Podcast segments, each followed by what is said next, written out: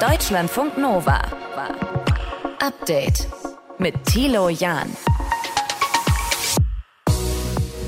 Grüße euch zum Wochenanfang. Ja, das war der Tag der Gäste heute beim G7-Gipfel in Elmau. Der ukrainische Präsident Zelensky war um 10 Uhr zugeschaltet zur Runde. Was in Sachen Militärhilfe aus dem Westen ihm dazu gesichert wurde, hört ihr heute bei uns. Und am Nachmittag waren dann nochmal fünf Präsidenten aus dem Süden der Welt zu Gast in Bayern. Indien, Indonesien, Südafrika, Argentinien und der Senegal. Was dabei rumgekommen ist, schauen wir uns auch genauer an. Wir sprechen auch über Cannabis. Ein Drittel aller Drogentherapien in der EU gehen wohl auf erhöhten Hanfkonsum zurück.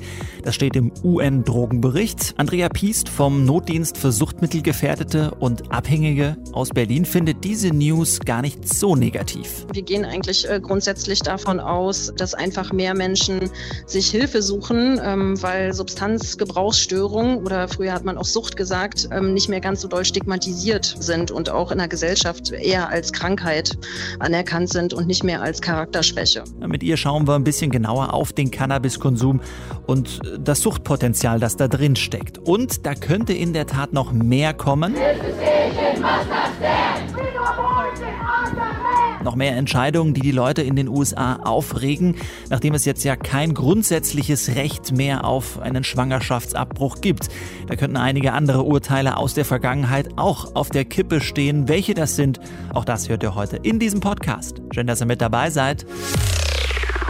Deutschlandfunk Nova. Seit 2013 ist der Cannabiskonsum in der EU um die Hälfte gestiegen. Die Therapien im Zusammenhang damit haben sich fast verdoppelt. Und da warnen die Vereinten Nationen heute, dieser steigende Cannabiskonsum, er belastet das Gesundheitswesen. Ich habe darüber mit Andrea Piest gesprochen vom Notdienst für Suchtmittelgefährdete und Abhängige Berlin und wollte von ihr wissen, wie sie das beurteilt. 30 Prozent der Drogentherapien aufgrund von Hanfdrogen. Überrascht sie das? Nee, überhaupt nicht. Letztlich ist es ja so, äh, nur weil die Zahl steigt, heißt es ja nicht, dass es mehr Leute sind. Ähm, wir gehen eigentlich äh, grundsätzlich davon aus, dass einfach mehr Menschen sich Hilfe suchen, ähm, weil Substanzgebrauchsstörungen oder früher hat man auch Sucht gesagt, ähm, nicht mehr ganz so doll stigmatisiert sind und auch in der Gesellschaft eher als Krankheit anerkannt sind und nicht mehr als Charakterschwäche. Mhm. Also ist das mehr oder weniger eigentlich ein gutes Zeichen, dass wir das heute so vernehmen?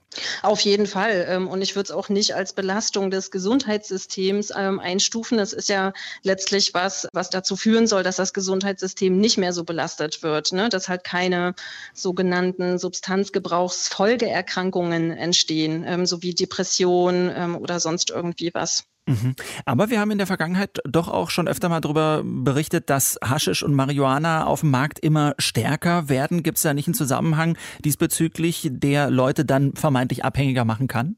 Nee, so einfach funktioniert die Logik tatsächlich nicht. Ähm, letztlich ist es völlig egal, von welcher Substanz man abhängig geworden ist. Ähm, es spielt auch keine Rolle, ähm, ja, welche Substanz das eigentlich ist, weil grundsätzlich immer was anderes dahinter steckt. Äh, mhm. Die Substanz ist halt für die betroffenen Personen immer das Lösungsmittel für häufig auch psychische Konflikte oder Krisen, mhm. ähm, was halt gerade zur Verfügung steht.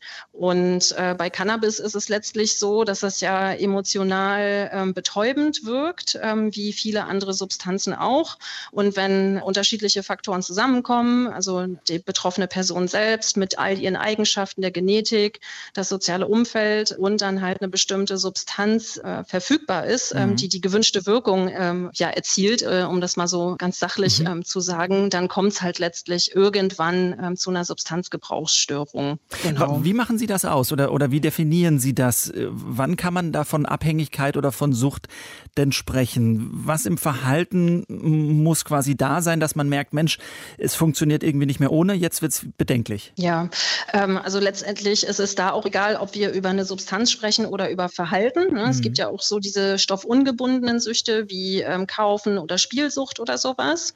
Mhm. Und es wird immer dann kritisch, wenn es mehr und mehr Raum in dem Alltag einnimmt. Ähm, sprich, unser Freundeskreis verändert sich, unsere sozialen Kontakte verändern sich ähm, Richtung Substanzgebrauch oder auch Richtung Verhalten, Spielsucht äh, beispielsweise.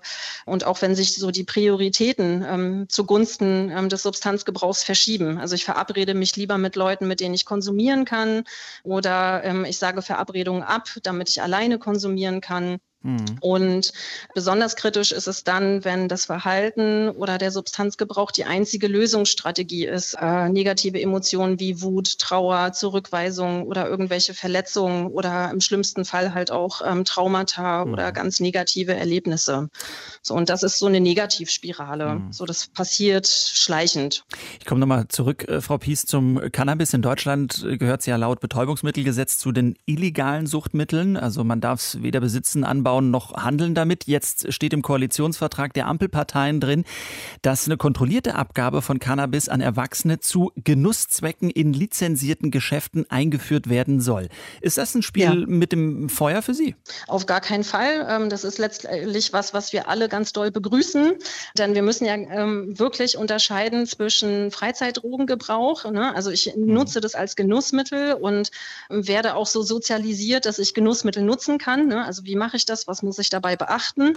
Und ähm, wie man rechtzeitig halt dann auch Menschen erreicht, ähm, die eine Problematik daraus entwickeln. Und für die Menschen, die eine Problematik entwickeln, ist es äh, ganz platt gesagt scheißegal, äh, mhm. ähm, ob die Substanz illegalisiert ist oder nicht. Mhm. Ähm, es kommt so oder so äh, dann zur Substanzabhängigkeit. Ähm, denn wie ich eingangs gesagt habe, ähm, die Substanz ist definitiv nicht das Thema, sondern wie wir damit umgehen. Und wenn Menschen emotional belastet sind, dann greifen wir halt äh, zu schnellen Lösungsmitteln und das sind halt Dinge, die verfügbar sind. Und das ist ja nicht nur Cannabis, das ist in Deutschland vor allen Dingen auch Alkohol oder Medikamente beispielsweise. Merken Sie denn dann aufgrund von einer aktueller Nachrichtenlage, aufgrund von sagen wir mal, großen, schwerwiegenden Problemen, die es in dieser Welt gibt, einen erhöhten Konsum oder ein, ein erhöhtes Risiko, in die Sucht zu kommen? Definitiv. Also wir sehen das schon so an den ersten Zahlen ähm, während der Corona-Pandemie. Ähm, da sind sedierende Substanzen, also Drogen oder mhm. ähm, illegalisierte Substanzen, die unsere Emotionen betäuben, dass da der Konsum nach oben gegangen ist. Und das betrifft Cannabis, das betrifft Alkohol, das betrifft auch Benzodiazepine, das ist ein ähm, starkes Beruhigungsmittel beispielsweise. Und das zieht sich äh, durchweg durch alle Altersstufen und durch alle äh, sogenannten Schichten oder Klassen, je nachdem, wie man das ähm, sagen möchte, weil offensichtlich viele Menschen ähm, ja große Schwierigkeiten haben äh, oder hatten, mit der Krise umzugehen mhm. und ähm, ja, das für sich zu verarbeiten sagt Andrea Piest vom Notdienst für Suchtmittelgefährdete und Abhängige Berlin. Und falls ihr Hilfe brauchen solltet oder gerne euch austauschen wollt zu diesem Thema, es gibt die Sucht- und Drogenhotline der BZGA. Nummer ist 0186 31 30 31. Deutschlandfunk Nova. Update. Aus sieben wurden heute zehn beim G7-Gipfel der Staats- und Regierungschefs auf Schloss Elmau. Ursula von der Leyen und Charles Michel sind ja eh von der EU-Seite mit dabei. Und der zehnte war heute um 10 Uhr der ukrainische Präsident Zelensky. Stefan Detjen ist für uns vor Ort und wir wollen zum einen über dieses Treffen mit oder diese Schalte mit Präsident Zelensky sprechen.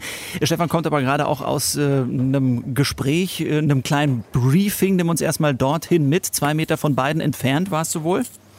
Naja, ich bin jetzt hier oben neben dem Schlosshotel oben auf der Elmau. Da gibt es nochmal ein Medienzentrum, aber wir waren eben auch dort in dem Konferenzbereich, in dem äh, Konferenzraum, wo gerade vorher, unmittelbar vorher, das Gespräch der G7 mit ihren Partnerländern, diesen fünf eingeladenen Partnerländern und UN-Organisationen stattgefunden hat. Und da kriegt man dann schon ganz dichte Eindrücke. Da steht man davor und dann bekommt auf einmal Joe Biden untergehakt mit Emmanuel Macron da raus und ich konnte sehen, wie der Macron intensiv da nochmal stehen blieb und eben unmittelbar vor mir mit beiden da gesprochen hat, auf ist den das so eine Kumpelatmosphäre hat. was ist das für eine Atmosphäre? Ja, das ist der, der, der Macron hat ja so eine sehr körperliche Sprache, der nimmt die Leute in den Arm, fasst sie an den Arm, also hat er auch dauernd den einen Arm an Joe Biden dran und mit dem anderen Arm hat er gestikuliert und, ähm, und ich konnte hören, wie es da auch nochmal um diese Frage ging, die die G7 heute da sehr beschäftigt hat, nämlich das Einwirken auf Russland, Price Caps, also kann man da irgendwie was tun, um die von Russland äh, ja auch mit in die Höhe getriebenen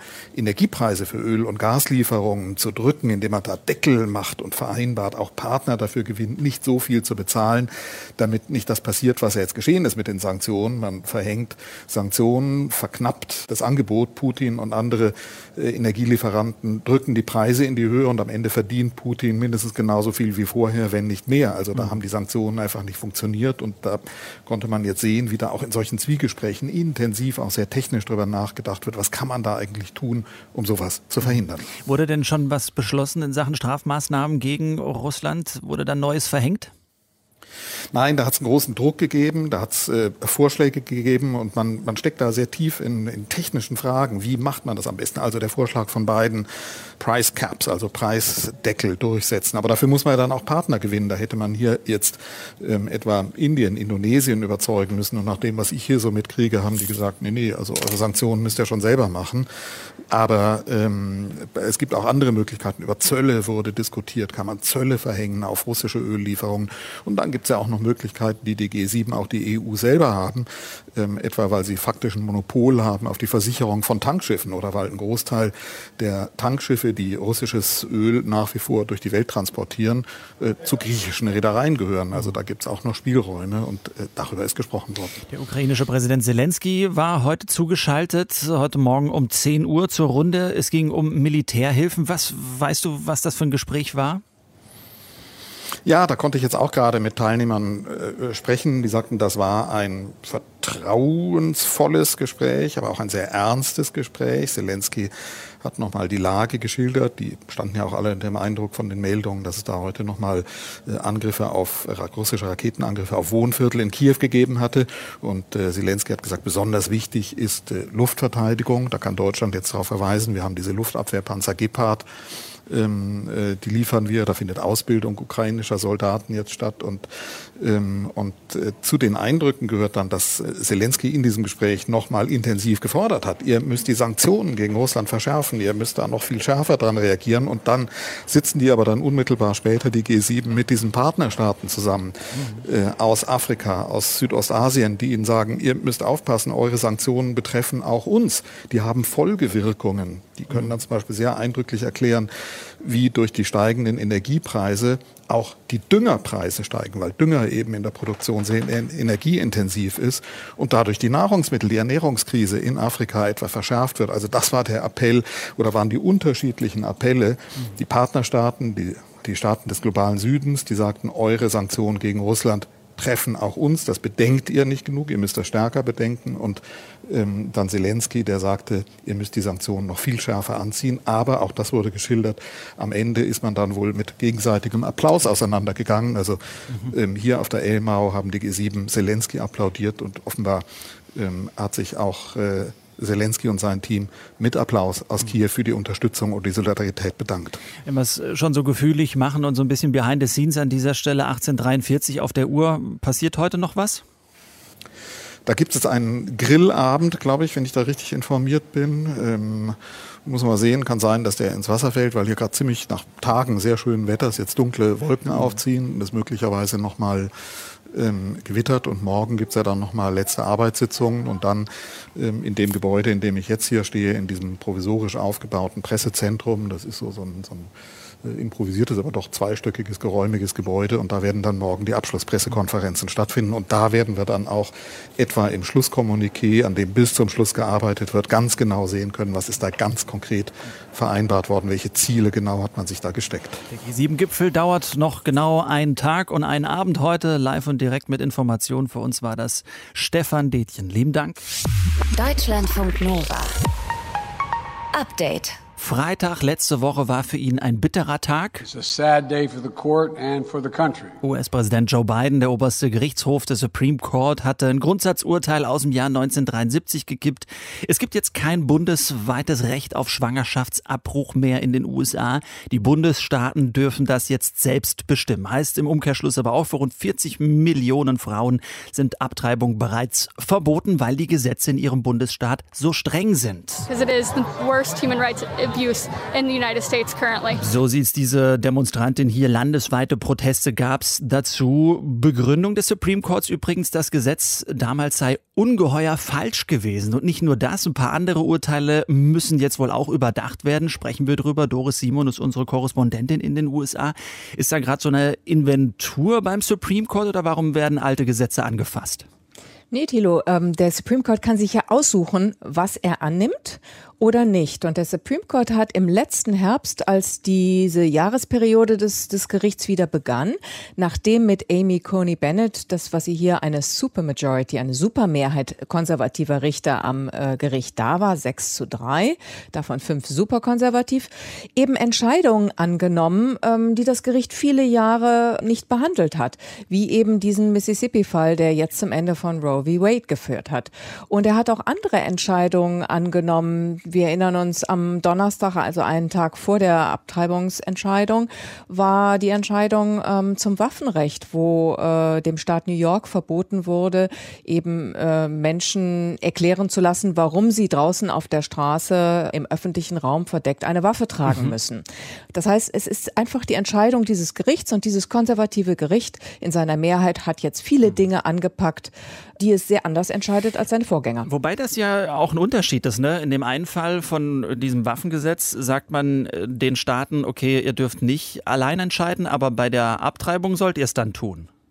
Absolut. Und das ist das, was hier so viele Leute ähm, wirklich wahnsinnig macht. Diejenigen, die jetzt gegen das Ende eines 49 Jahre lang bestehenden verfassungsmäßigen Rechts auf Abtreibung sind, dass sie sagen, wie du erklärt hast, im einen Fall ist das die Freiheit des Einzelnen mhm. und im anderen nicht. Warum? Die konservativen Richter begründen das damit, ähm, sie sind so in der Überzeugung, äh, hängen sie sehr am Wortlaut der Verfassung von 1787 und sagen, alles, was nicht in der Verfassung steht oder tief verwurzelt ist in Geschichte und Kultur der Vereinigten Staaten, ist nicht Sache der US, der Bundesebene. Mhm. Da wird jetzt noch mehr angeguckt, wenn ich das so richtig weiß. Da geht es auch um ein Recht auf Schwangerschaftsverhütung. Und was steht noch auf dem Prüfstand?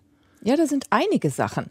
Es gibt einige, die jetzt vor allem auch Angst haben um die Ehe für alle. Andere sagen, na ja, das hat eine andere Rechtsbasis, äh, das wird jetzt nicht gleich in Frage gestellt. Aber du hast angesprochen, Verhütung. Das ist eine Entscheidung eines früheren Supreme Courts äh, in der Zusammensetzung von, ich glaube, sieben oder acht, 1907 oder 68. Mhm. Verhütung in den eigenen vier Wänden. Gleichgeschlechtlicher Sex. Es gab 1998 noch ein Gesetz in Texas, der das verboten hat. Da da kam die Polizei in die Wohnung von zwei Schwulen. Das musste zum Supreme Court und der hat gesagt, das ist okay. Alle diese Dinge, allein aus diesem Bereich, fürchten viele Leute und sie fürchten es nicht nicht nur als, als, als Verschwörungstheorie, könnten jetzt auf den neuen Prüfstand dieses konservativen Gerichts kommen. Du hast es schon gesagt, die Konservativen haben da die Mehrheit im Gericht und können ja ihre Vorstellung von der Politik durchdrücken, während das Land ja eigentlich einen Präsidenten hat, der das, wir haben es ja am Anfang gehört, ganz anders sieht. Würdest du sagen, das ist so ein bisschen Regieren durch die Hintertür? Das würden die Richter total ablehnen. Aber das ist so. Vor allem, wenn man sieht, dass schon sehr lange, seit über zehn Jahren, äh, systematisch von führenden Republikanern im Kongress, allen voran Minderheitsführer Mitch McConnell im Senat, geplant wurde, eine für viele Jahre konservative Mehrheit im obersten Gericht zu etablieren und wirklich alles auch dafür getan wurde. Denn dahinter steht ja die Analyse, die zutrifft der Republikaner, dass es keine Mehrheit im Land gibt, keine konservative Mehrheit. Bei jeder Wahl seit George Bush haben wir gesehen, die Demokraten haben in Stimmen immer die Mehrheit. Und deswegen wird eben mit anderen Mitteln sichergestellt, wie zum Beispiel dem Zuschneiden der Wahlbezirke, machen auch die Demokraten, aber die Republikaner sehr erfolgreicher. Und eben jetzt mit der Besetzung am obersten Gericht. Richter werden ja erst wieder neu besetzt, wenn sie sterben, mhm. das für viele Jahre eine andere Politik garantiert ist mhm. und eine andere Gesellschaftspolitik. Ich bin mal gespannt, wie das dann noch weitergeht und vor allem auch in der Gesellschaft Widerhall findet. Nachdem das bundesweite Abtreibungsrecht gekippt wurde letzte Woche, stehen einige andere Gesetze in den USA wohl auch zur Disposition. Darüber haben wir mit unserer Korrespondentin in Washington gesprochen, mit Doris Simon. Deutschlandfunk Nova.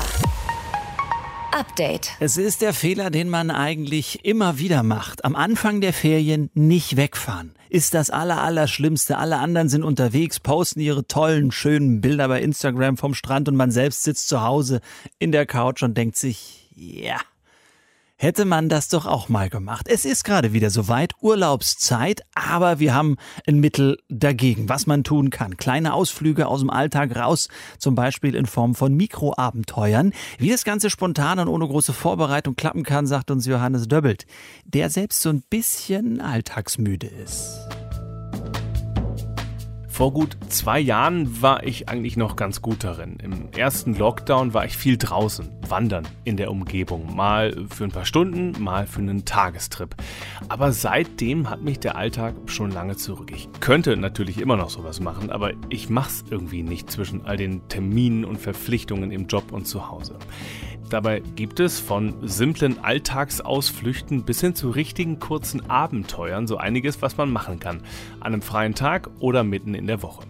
Es geht zum Beispiel um um kleine Abenteuer, um Abenteuer vor der Tür, um Outdoor-Erlebnisse, die wirklich ja, tatsächlich auf der Straße liegen, mehr oder weniger. Christoph Förster ist wahrscheinlich der deutsche Experte für sogenannte Mikroabenteuer. Er schreibt Bücher und macht einen Podcast darüber und natürlich macht er auch selbst viele dieser kleinen Abenteuer. Ich habe ja so ein Motto für die Dinge, die ich tue, das heißt raus und machen. Das heißt, ich muss jetzt gar nicht einen langen, großen Plan machen. Ich muss mir nicht irgendwelche Listen schreiben. Ich muss einfach rausgehen und anfangen. Und es ist wirklich so einfach, ja, wie es sich anhört. Es geht im Prinzip wirklich komplett ohne Plan. Einfach loslaufen und spontan irgendwo rechts oder links abbiegen oder eine Münze über die Richtung entscheiden lassen. Und dann mal schauen, wo man ankommt.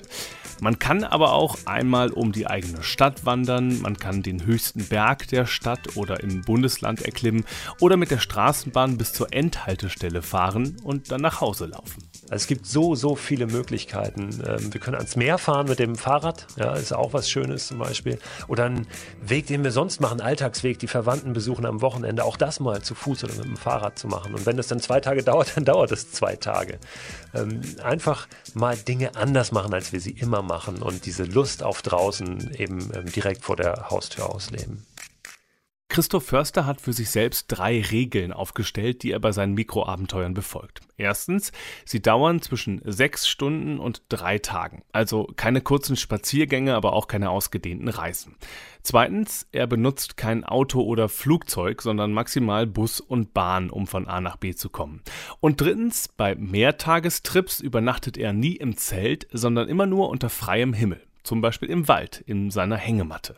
Das ist für viele erstmal so ein bisschen, bisschen unheimlich. Aber am Ende ist es überhaupt nicht so wild. Die Natur ist ja unser natürlicher Lebensraum. Ja? Und tief im dunklen Wald ist es so sicher wie nirgendwo anders nachts in Deutschland. Wer auf Abenteuer gar keine Lust hat, der kann aber natürlich auch so versuchen, seinen Alltag ein Stück weit zu durchbrechen. Beispiel mit dem Fahrrad zur Arbeit fahren und einfach mal einen etwas anderen Weg nehmen, der vielleicht länger dauert, aber spannender ist. Oder in der Mittagspause mal alleine rausgehen und in die Sonne setzen, ohne ständig aufs Handy zu starren. Oder das Mittagessen mit in den Park nehmen und ein kleines Picknick machen. Oder mit einer Kamera durch die Stadt laufen, die besten Motive fotografieren, sich davon treiben lassen und damit einen etwas anderen Blick auf die eigene Stadt bekommen. Und für alle, die das mit dem draußen übernachten ohne großen Aufwand ausprobieren wollen, empfiehlt Christoph Förster erstmal eine Nacht auf dem eigenen Balkon, auf der Terrasse oder im Garten. Da braucht man tatsächlich auch überhaupt kein Equipment. Da kann man zur Not einfach eine Matratze und die Bettdecke rauslegen. Ähm, aber um ein Gefühl dafür zu kriegen, wie ist das eigentlich nachts draußen? Am besten man nimmt sich vor, sowas mindestens einmal pro Woche zu machen. Also einmal die Woche den Alltag ein kleines Stückchen umkrempeln. Wenn nicht so spontan ist, lieber mit festem Termin, bevor es am Ende doch wieder ausfällt. Und wenn es gut läuft, dann kann das wahrscheinlich wirklich ein super Erlebnis sein in der Natur oder in der Stadt. Wir erleben Neues, wachsen vielleicht sogar an dieser Erfahrung oder wir haben einfach einen guten Tag oder ein paar schöne Stunden, an die wir uns später gern zurückerinnern.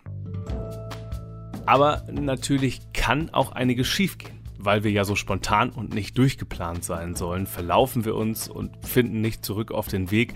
Wir sind durchnässt vom Dauerregen oder finden die Umgebung dann doch nicht so spannend, wie wir das erwartet hatten. Aber weil das Ganze ja eben ein Mikro- und kein Großabenteuer sein soll, ist sowas halb so wild, meint Christoph Förster. Das Schöne am Mikroabenteuer ist, dass es am Ende, wenn was schief geht, du bist nicht in der völligen Wildnis. Du bist nicht tausende Kilometer von der Zivilisation entfernt, sondern du kannst im Zweifel einfach abbrechen, nach Hause fahren und dich ins Bett legen. Deutschlandfunk Nova. Update. Bei der Vorstellung, dass man Felder mit Urin düngen könnte, da würde ich sagen, verzieht es dem einen oder anderen das Gesicht und man denkt, boah, das aber wirklich ekelhaft. Aber anscheinend gar keine so schlechte Idee. Ein Forschungsprojekt in Nigeria hat gerade gezeigt, dass Ackerflächen, die mit verdünnten und sterilisierten Haaren vom Menschen gedüngt wurden, bis zu einem Drittel mehr Ertrag von Perlhirse hervorgebracht haben. In einer Region, muss man sagen, in der der Boden nährstoffarm ist und oft kein Kunstdünger zur Verfügung steht. Wir fragen uns, ist Urin also eine unterschätzte Nachhaltigkeitsressource? Verena von Keitz aus unserem Team hat sich heute damit beschäftigt, ob wir Urin in unserem Alltag vielleicht besser nützen können, als ihn simpel das Klo runterzuspülen. Verena, lass uns in die Vollen gehen. Ist es eine gute Idee, in dem Blumenkasten zu pinkeln? Nee, ich sag mal, das ist keine gute Idee, denn unverdünnt sollte Hahn nicht auf Pflanzen, denn dafür ist er einfach zu konzentriert. Das sieht man übrigens sehr schön auf Rasenflächen in Vorgärten zum mhm. Beispiel, musst du mal gucken. Wenn da so helle, gelblich runde Flecken sind von abgestorbenen Halmen, dann hat da nämlich sehr wahrscheinlich ein Hund mehrmals hintereinander drauf gepinkelt und dem Rasenstück dann quasi die Overdose an Nährstoffen und Salzen verpasst. Daher, wenn man das überhaupt machen will, Pipi als Düngemittel zu nutzen, dann wirklich nur sehr stark verdünnt. Gartenratgeberseiten, die sprechen von 1 zu 10, besser noch 1 zu 20 Verdünnung mit Wasser. Manchmal fällt in dem Zusammenhang übrigens der Begriff Goldwasser. Lass ich jetzt mal so stehen. Ja. Äh, und für so eine Aktion sollte besser nur frischer Hahn verwendet werden, denn wenn du den abfüllst und ein bisschen stehen lässt, dann fängt der einfach sehr schnell an zu stinken, weil bestimmte Bakterien die Stickstoffverbindungen zu Ammoniak abbauen. Ist nicht das schön. nicht generell unhygienisch, sag mal, menschliches Pipi im Garten zu versprühen? Also ich, ich sag mal so, Urin ist tatsächlich nicht steril. Ja. Also wie man lange dachte, es hieß ja immer, ah, Urin, was da aus dem Körper rauskommt, das ist ganz steril. Aber man hat inzwischen festgestellt, da sind durchaus Bakterien drin, wenn auch nicht besonders viele. Also das sollte man aber beim Umgang mit menschlichen Urin schon im Kopf haben. Was vermutlich aber problematischer ist, wenn du zum Beispiel Medikamente nimmst oder mhm. auch was, wenn du rauchst, dann sind im Urin Abbauprodukte drin, die besser nicht in die Erde und an die Pflanzen sollten. Mhm.